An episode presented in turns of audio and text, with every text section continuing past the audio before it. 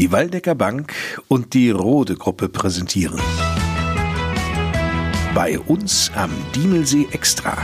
Mein Name ist Lars Kors. Ich grüße Sie. Hallo. In diesen Sonderausgaben unseres Podcasts möchten wir Sie nicht nur darüber informieren, wie sich das Leben in dieser Corona-Krisenzeit hier in der Gemeinde wandelte oder mit welchen Einschränkungen jeder von uns klarkommen muss, sondern auch über Angebote informieren, Neuigkeiten aus dem Rathaus weiterleiten und auch hören, wie es Einzelnen in diesen Tagen geht. Wir picken uns jetzt einmal eine spezielle Berufsgruppe heraus, nämlich die der Hoteliers und Gastronomen hier in der Gemeinde Diemelsee. Bernd Becker, Inhaber der Linde, ist einer von ihnen. Das ist schlecht für uns und wir haben keine Einnahmen. Zumal wir sowieso nicht auf Rosen gebettet waren, da uns ja die Brauereien eine Fassbierpreiserhöhung ins Nest gelegt haben und so ihre Kundschaft im wahrsten Sinne des Wortes vom Fassbier an die Flasche bringen. Viele Kollegen haben geschlossen, und haben ihre Mitarbeiter in die Arbeitslosigkeit geschickt. Das ist schlecht für sie. Wir hoffen natürlich auf Hilfe, die uns Regierungen im Land und Bund versprochen haben. Ganz schlecht ist es auch für unsere 450 Euro Jöppler, denn die sich am Wochenende und an Feiertagen und an Abenden noch die Zeit genommen haben, uns im Hotel- und Gaststättengewerbe zu helfen. Für dieses meistens ein wichtiges Zubrot für die Haushaltskasse gewesen. Und dieses Geld fällt weg. Das ist schlimm für die Leute und tut ihnen weh. Was wir machen hier im Haus und was denke ich, werden auch der eine oder andere Kollege machen, denn äh, es stehen manchmal auch Renovierungsarbeiten an, für die wir unsere Lokale hätten lange schließen müssen. Jetzt sind sie geschlossen, notgedrungen und so versucht jeder sicherlich seine Räumlichkeiten im Do-it-yourself-Verfahren so weit auf Vordermann zu bringen, wie es ihm möglich ist, denn die Gemeinschaft der Werte hat es einfach nicht leicht und Investitionsstau kam eben auch durch nicht vorhandene finanzielle Mittel. Und wie sieht es bei ihm in der Linde in Adorf aus? Der Linde selber geht es nicht so schlecht, weil wir schon in den ganzen Jahren unseres Bestehen auf vielen oder auf allen Wegen der Gastronomie unterwegs waren und sind. Wir haben vor über 20 Jahren unser Essen auf Rädern begonnen. Gerade jetzt sind viele alte Leute auf unsere Lieferung angewiesen. Zudem hat die Tagespflege noch geschlossen und so sind einige Leute ganz extrem auf unsere Lieferungen mit dem Essen täglich angewiesen und es sind auch kleine soziale Kontakte. Sie freuen sich auf uns, wenn wir drei Worte mit ihnen reden und ihnen einen schönen Tag wünschen. Dann haben wir ja auch noch unseren Hotelbetrieb im ländlichen Bereich und einige Monteure kommen noch zu uns, auch jetzt in diesen Zeiten. Und das sind Dinge, die wir tun dürfen, denn Übernachtungen, die notwendig sind, sind erlaubt. So geht es uns nicht ganz so schlecht und ich kann einen oder anderen Mitarbeiter an Arbeit und an Lohn und Brot behalten. Die Sorge, möglicherweise in ein riesiges finanzielles Loch zu fallen oder gar um die eigene Existenz fürchten zu müssen, ist bei vielen Selbstständigen gegeben und auch nur zu verständlich. Eine Angst, die sich auf die Mitarbeiter eins zu eins überträgt. Neben der Milliardenhilfe vom Bund und dem Land Hessen setzt auch die Gemeinde Diemelsee Zeichen, um eine finanzielle Entlastung zu schaffen. So Diemelsees Bürgermeister Volker Becker. Um bei den Gewerbetreibenden, Unternehmen und Selbstständigen keine dringend benötigte Liquidität abzuziehen, hat der Gemeindevorstand der Gemeinde Diemelsee in seiner letzten Sitzung beschlossen, Steuerzahlungen usw. So an die Gemeinde auf Antrag ganz unbürokratisch zinsfrei zu stunden. Wir bitten deshalb von dieser Möglichkeit Gebrauch zu machen.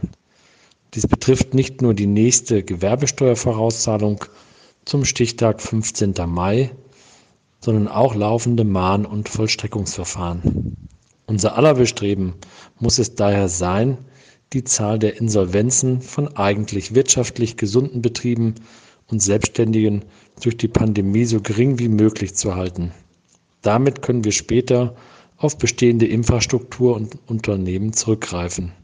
Nicht zuletzt geht es darum, möglichst keine Arbeitsplätze durch diesen kurzfristigen Nachfrageschock zu verlieren. Geholfen wird in dieser Zeit viel. Beispielsweise auch bei der Betreuung der Schüler der Jahrgänge 1 bis 6. Eine solche Notbetreuung bietet die Mittelpunktschule Adorf an. Bislang allerdings haben Eltern dieses Hilfsangebot noch nicht in Anspruch genommen. Eva Trilling von der Mittelpunktschule. Einerseits ist das natürlich ganz gut, weil dadurch die Kinder eben nicht die Kontakte in der Schule haben und die Kontaktreduzierung gut umgesetzt wird. Andererseits wissen wir aber auch, dass es zu Hause schwierig ist in manchen Familien. Die Eltern sind weiterhin berufstätig und die Kinder sind oft viel länger als sonst alleine zu Hause. Und da, wo das eben nicht gut klappt, da ist die Notbetreuung sinnvoll.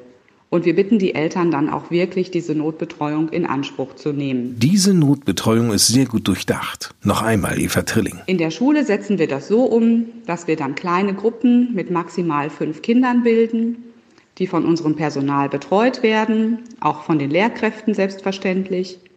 Und die Kinder haben die Gelegenheit, die Aufgaben, die die Lehrer ihnen so zum Lernen zu Hause gegeben haben, mitzubringen und zu bearbeiten und natürlich gibt es auch Spiel- und Beschäftigungsangebote. Die Gruppen werden so eingeteilt, dass natürlich wenig Fluktuation drin ist, sodass die Gruppen sehr stabil sind und gleichbleibend. Wir achten darauf, dass die Kinder möglichst wenig Kontaktpersonen haben. Die Mittelpunktschule Adorf hat auf ihrer Homepage viele Informationen zum Thema Notbetreuung zusammengestellt, und zwar unter mpsardorf.de. In sozialen Netzwerken kursieren bereits Sprüche wie Ostern ist der Spuk vorbei. Offen gestanden ist mir unbegreiflich, wie jemand das behaupten kann. Niemand weiß nämlich, auch nicht das Robert Koch Institut, auch nicht der Gesundheitsminister, wie lange wir mit diesen Einschränkungen leben müssen. Jens Spahn, seines Zeichens Bundesgesundheitsminister, sagte heute vor der Presse, dass nur dann über eine Lockerung oder Veränderung der Einschränkungen gesprochen werden könne, wenn jetzt überall die Regeln befolgt würden, um die Infektion zu bremsen. Noch kann von einem Bremsen der Infektionsgeschwindigkeit allerdings überhaupt gar keine Rede sein. Seit gestern stieg die Zahl der Neuinfektionen in Hessen um 261 auf jetzt 2170 mit dem Coronavirus infizierte Menschen. Bei uns im Landkreis Waldeck-Frankenberg gibt es mittlerweile 42 gemeldete Fälle. Hoffnung, Geduld und Disziplin sind jetzt von uns allen gefordert. Mit Bernd Becker, dem Wirt der Linde, haben wir diese Sonderausgabe des Podcasts begonnen und mit ihm beschließen wir diese Sendung auch seine Schlussworte. Vielleicht ist es so gut, dass wir die Gemeinschaft durch noch mehr Trennung im Augenblick stärken, um gesund zu bleiben. Und vielleicht bringt uns das doch viel näher daran, dass nicht die WhatsApp und die Freunde, 100.000 Freunde in aller Welt das Wichtige sind, sondern das gemeinschaftliche Gespräch, die Gemeinsamkeit nach dem Sport, die Gemeinsamkeit nach dem Gruppenabend, die Gemeinsamkeit nach einer Versammlung, bei einem Glas Bier sich noch auszutauschen und dann auch doch wieder Kraft zu schöpfen für den nächsten Tag und für die Zukunft. Manchmal ist die Kraft am nächsten Tag vielleicht ein bisschen auf die Probe gestellt, aber trotz alledem sind die fröhlichen Stunden, die uns Menschen zusammenhalten und in der Zukunft fröhlich in die Zukunft blicken lassen. Bleiben Sie alle gesund und ich grüße von Herzen aus der Linde.